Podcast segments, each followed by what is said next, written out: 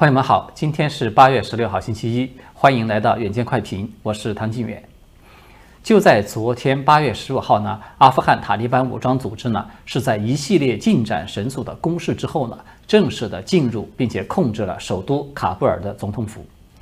有一则公开的视频就显示呢，塔利班人员啊还围绕着阿富汗总统加尼在几个小时前他都还在使用的那个办公桌来拍照留念。在当天呢，美联社就有引述这个塔利班的发言人的话呢，报道说，塔利班呢很快将在喀布尔总统府宣布成立一个叫做阿富汗伊斯兰酋长国的这么一个政权，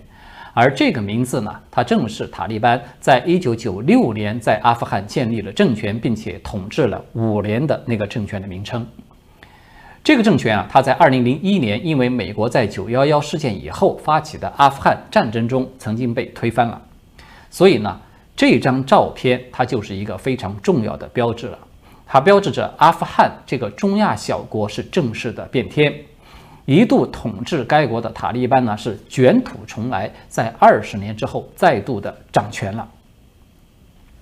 那么这个消息毫无疑问是占据了全世界各大媒体的头条的，也引发了所有关注阿富汗局势以及中美关系的朋友们的一场大讨论，对吧？今天呢，我们就来聊一聊阿富汗变天这个大事件，以及这个事件它分别对中美两国以及两国的关系会产生一个什么样的影响。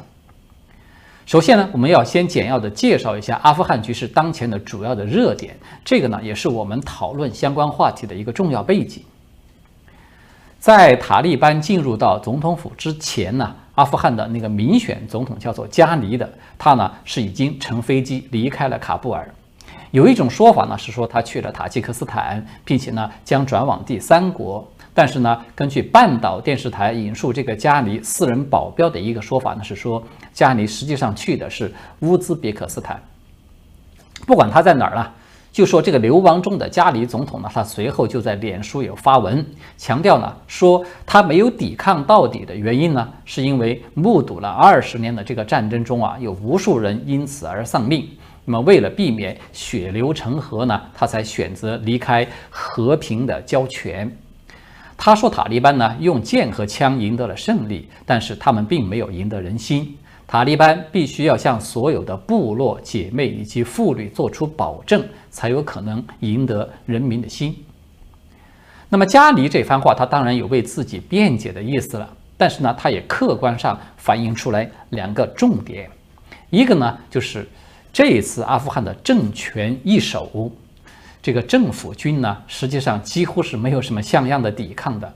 塔利班从八月六号声称未经战斗就拿下了第一座省会城市，叫做萨南吉开始，到没有动用一兵一卒拿下东部大城贾拉拉巴德，再到八月十五号正式进入到首都喀布尔，仅仅花了九天左右的时间，就拿下了十七个省的省城。期间呢，塔利班并没有经历什么特别艰难的激战，很多地方呢几乎就是过去所说的那种传息而定了。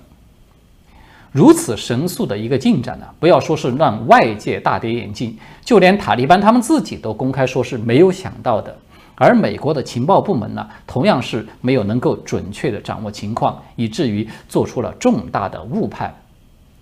这个拜登啊，他在七月八号啊，都还在说。你们不会看到人们被从美国驻阿富汗大使馆的屋顶上由直升机撤离的情况，塔利班将到处横行并把全阿富汗占为己有的情况极不可能出现。结果呢，他说的那个不会看到的这一幕呢，在昨天就真真切切的在美国驻阿富汗的大使馆上演了。这个就说明一个非常重要的问题。就是，即便美国在阿富汗已经打了一场二十年的战争，但是呢，美国依然不了解这个国家。加里的话呢，他提到的另外一个重点就是塔利班会如何对待其他的部落以及妇女。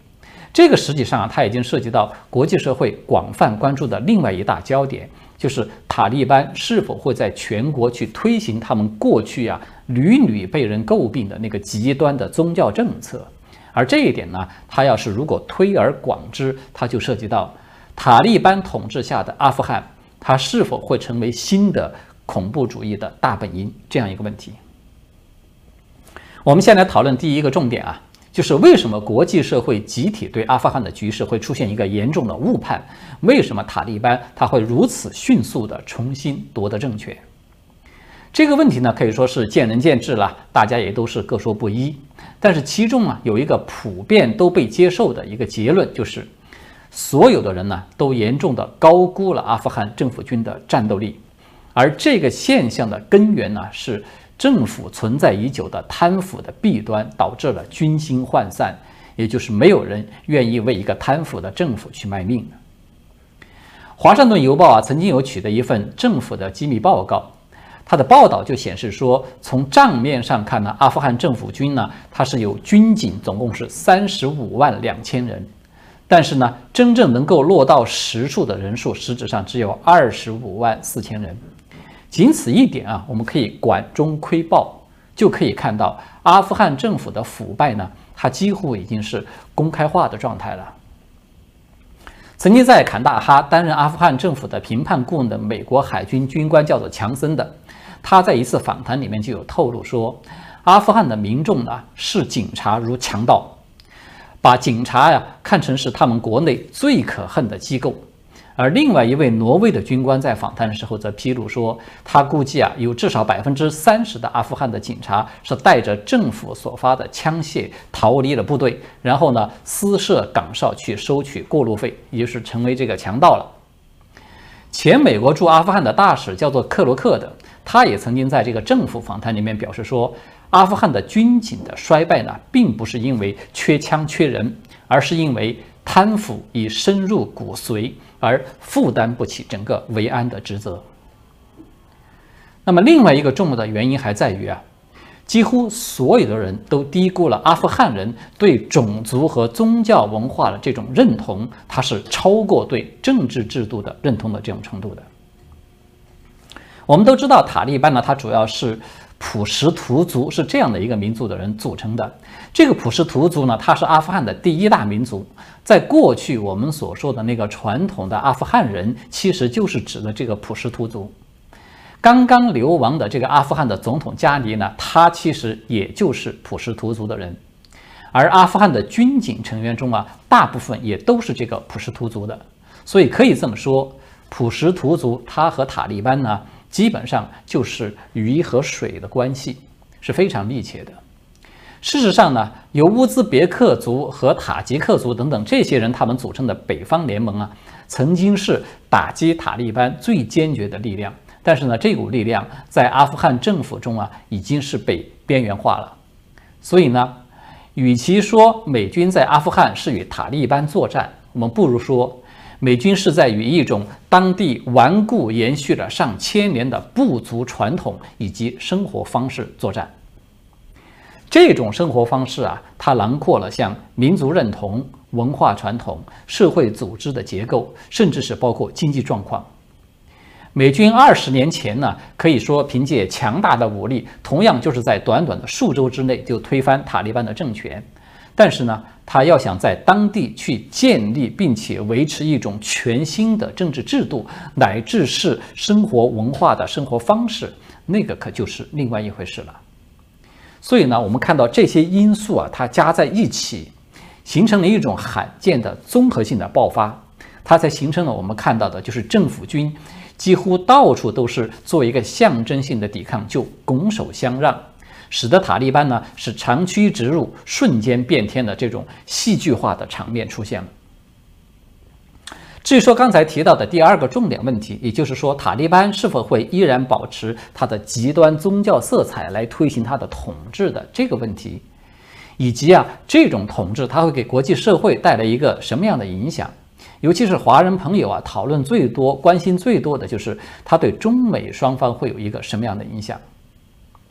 首先啊，对塔利班是否会有所改良这一点，我想可能绝大多数的朋友都是不乐观的，对吧？实话讲，我个人其实也不是很乐观，因为现在进入到卡布尔的这个塔利班，从他最基本的政治主张来看啊，他和二十年前被迫退出卡布尔的那个塔利班，其实并没有什么明显的改变。要说有什么改变呢？就是我们看到现在的塔利班，他在口头上呢，比过去是更多了一些与国际接轨的这种说辞。比如说，他们公开的承诺不会允许恐怖分子利用阿富汗的土地来危害其他国家的安全。他们还承诺要保护民众的私有财产，承诺不对曾经为阿富汗政府以及美军服务的阿富汗人去进行秋后算账。甚至还承诺说会允许女子接受教育等等，但是呢，所有这些承诺啊，究竟有多少能够得到兑现？我相信啊，可能塔利班他们自己都是没有定准的。要知道，塔利班的发言人叫做穆贾希德的，他在今天啊有接受《今日印度》这个媒体的专访的时候，刚刚是否认了阿富汗的前内政部长贾拉利有可能负责领导一个临时政府的这个传闻。他说啊，这个贾拉利是无法接受的领导人选。目前的塔利班并没有讨论任何关于临时政府的事情。那么在未来呢，塔利班会根据伊斯兰教法的基础来筹建一个新政府。所以大家就看到了吧？这个就是我们说的现在的塔利班，它其实和二十年前的塔利班并没有什么实质性改变的原因。也许呢，我们不排除，就塔利班在当前立足未稳的这种情况之下呢，他有可能在一段时期内采取一种相对缓和的政策。但是就长远而言啊，阿富汗出现一个极端宗教所笼罩的政权，几乎可以说就是板上钉钉的事情。我们看到中共党媒现在在拼命的渲染啊，说啊现在的塔利班他已经不一样了，已经是有所改变了，改变了多少多少。其实呢，那个只不过是为他们自己在未来有可能会承认塔利班政权去做一个舆论上的铺垫而已。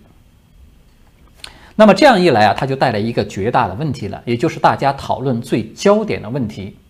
曾经是恐怖分子大本营的这个塔利班，它重掌阿富汗的政权，究竟是美国的一大失败，同时也是？中共破解美国遏制，甚至是发动武力攻台的一大机遇吗？它会出现这样的一个结论吗？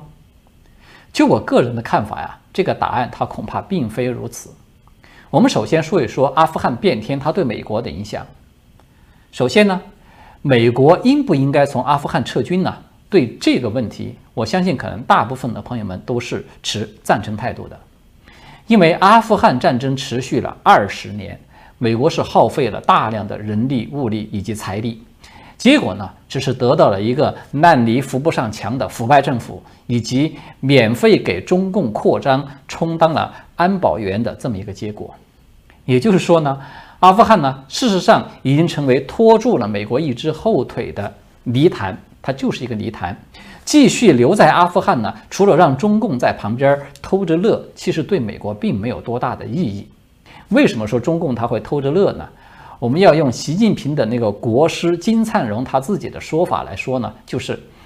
美国人呢是出人出枪把阿富汗给躺平了，那么中共呢立马就搭便车去那儿摆摊儿抢生意了，而且还是连管理费都不用交的。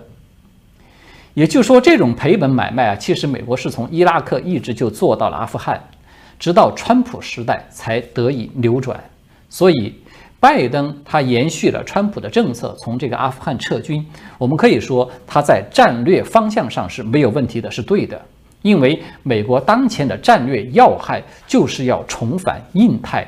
要结束这个反恐战略第一的这个政策，把它调整为是对中共的战略竞争要放在第一位。那么这一次阿富汗撤军，它之所以出现了类似当年越战西贡大撤退的那样一个混乱的场面呢？最主要的问题其实是出在撤军的战术层面。川普在去年二月份在多哈与这个塔利班签署了这个呃就是和平协议以后呢，就开始进行了第一阶段的撤军，同时呢有预设了条件，就是说在此过程之中呢，我们看到塔利班也曾经有过想试图要破坏这个协定。但是迅速就遭到了美国及盟军的强有力的打击，所以呢，这个使得塔利班在整个这个第一阶段是一直没有敢轻举妄动的。那么拜登这一次的撤军呢，他正是受高估了这个阿富汗政府军的这些因素的误导，所以他才缺了这个最重要的预设条件，导致呢塔利班是长驱直入。这个失误呢，它给拜登所造成的负面影响是显而易见的。就连一直都力挺拜登的《纽约时报》啊，在今天他们都用了这样的一个标题，说阿富汗撤军，拜登无法摆脱的失败形象。我们看到中共宣传系统呢，正在利用这一点，就开始大做文章了，把这个阿富汗政府的失败呢，是归结为这就是民主制度的失败，并且呢，视为美国所领导的这个国际秩序已经开始衰落、开始崩溃的一个象征，等等等等。这个其实呢，它是一种典型的鱼目混珠的手法，对吧？我们都知道啊，美国当初在阿富汗发动战争的目的其实只有一个，就是反恐，要缉拿九幺幺的那个罪魁祸首本拉登，并且要击溃基地组织，就是这个目的。这个目标呢，其实早在十年前它就已经实现了。当时美国没有撤军呢，是奥巴马政府的错误所造成的。那么我们从另外一面来看呢？川普和拜登他们都主张要从阿富汗撤军，他最大的目的就是要集中精力去应对中共在印太的扩张，对吧？虽然拜登这个撤军的动作呢做得很难看，但是目前它的负面效应呢主要还是集中在外交和舆论的领域，或者说呢主要是集中在面子领域。要说塔利班重新掌权呢，他立即就对美国构成了重大的国家安全威胁。那么这个话，我觉得还说的有点早。且不说啊，现在的塔利班它还是属于立足未稳，对吧？即便说将来塔利班它稳固了它的政权了，它要想在十数年的时间之内就具备再来一次九幺幺袭击的这样一种恐怖攻击的能力，也可以说是极其困难的事情。因为上一次塔利班它其实是替本拉登挡枪。他就差点连自己的老本都赔光了。这个教训呢，其实塔利班他们不可能说一点儿都没有吸取的。更何况现在美国的防范呢，也远非二十年前可比了。塔利班要想重演九幺幺，不仅难度是堪比登天，他更可以说这是一种自杀性的举动了。我们从这个布林肯的讲话中就可以看到，尽管卡布尔这次撤军的场面呢，让拜登政府是大丢颜面。但是呢，在集中精力应对中共威胁这个里子，在这个层面上，它其实并没有受到多大影响。阿富汗混乱的局面呢，它对美国经历的牵制作用其实是非常有限的，而且这种牵制，我们还可以说它是双向的。中共它同样是被迫要分心去应对阿富汗可能出现的乱局。这样一来呢，它就涉及到。呃，另外一个关键的问题了，就是阿富汗的变天，它对中共会产生什么样的影响？实际上呢，塔利班是早在六七月份的时候就已经表现出可能会击败政府军的这么一个明显的趋势，所以王毅他公开在天津与塔利班去进行会面嘛，实际上他就是在为未来承认塔利班政权做一个未雨绸缪的举动了。那么中共他不惜自毁形象，公开的高调的去抬举这个塔利班，他背后其实凸显的是中共的一种深度的担忧，就是他们非常担心这个极端组织给自己制造麻烦。尽管我们看到啊，中共官方他是在反复的宣传啊，说这个塔利班、阿富汗的塔利班和巴基斯坦的塔利班不是一个组织，前者呢就是阿塔是朋友，后者这个巴塔呢他是敌人等等等等。但是实际上啊，阿塔和巴塔他们之间的关系呢，其实就像是一枚硬币的两面。至今呢，这个巴基斯坦的塔利班，他还有至少是六千多训练有素的武装人员在这个阿富汗的境内活动的，可见这二者的亲密关系了。而巴塔对中共的敌对态度可以说是举世皆知的。所以呢，现在的塔利班，他对中共来说。更多的是一种风险，而不是机遇。要知道，塔利班呢并不是铁板一块的，这个是一个军阀与这个民兵的一个混合体。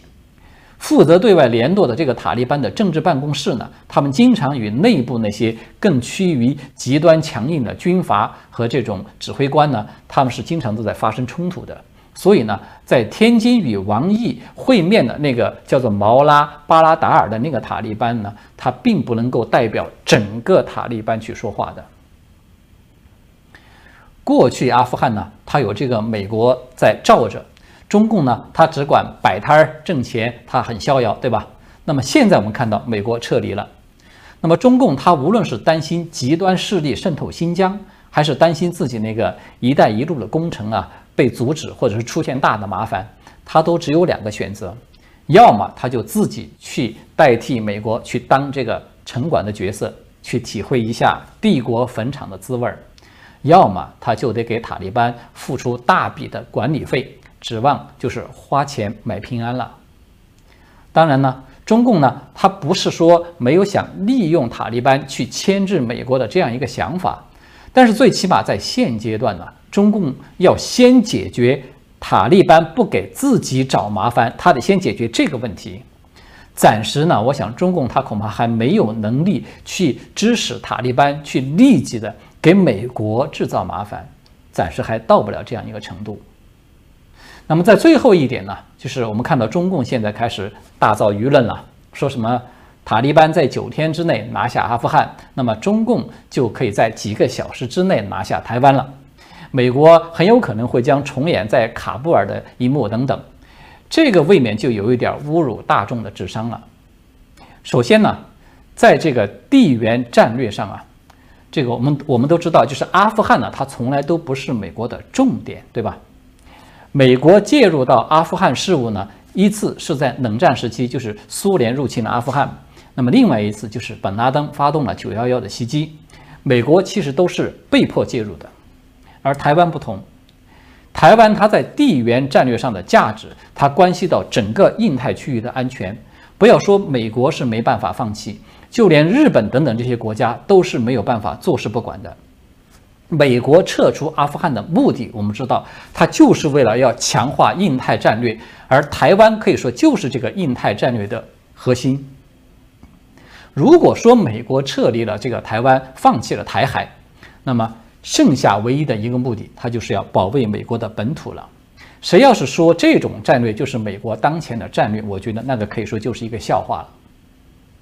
其次呢？阿富汗呢，它从来都没有民主制度的文化根基和一种实践的基础。在阿富汗要建立一个民主政府呢，实际上它只是美国反恐战争的一个附带品，它并不是美国当初要出兵阿富汗的初衷。而台湾不一样，台湾呢，它是已经有着相对成熟的民主政治运作的这么一个社会了，它已然成为民主政体在亚洲的一个代表之一。如果说美国放弃了台湾，它将会立即自动就失去领导民主国家阵营的这种资格。这一点，我想是阿富汗与台湾绝对无法等量齐观的最大的原因。那么第三一点呢，就是美国与阿富汗呢，并没有历史因素的纠葛。在美国的概念之中啊，从阿富汗撤军和美国从伊拉克、从叙利亚撤军其实没有什么太大区别。它不存在有多大的道义上的负担，而美国和台湾不一样，美国和台湾是有从这个中华民国起就一直延续下来的这么一个历史渊源在里面。放弃台湾，美国将会要承受难以想象的道义上的压力。我们仅仅从这个参议院啊，最近是全票通过了支持台湾加入世卫的那个法案，就可以看到美国国会的这样一种态度。也就是说。我们无论从哪个方面上来看呢，台湾和阿富汗它其实都没有什么可比性。要说这个中共一动用这个武力攻台了，美国就立马就撤军开溜了，这种场面，我觉得它永远只可能会存在于中共的宣传文案之中。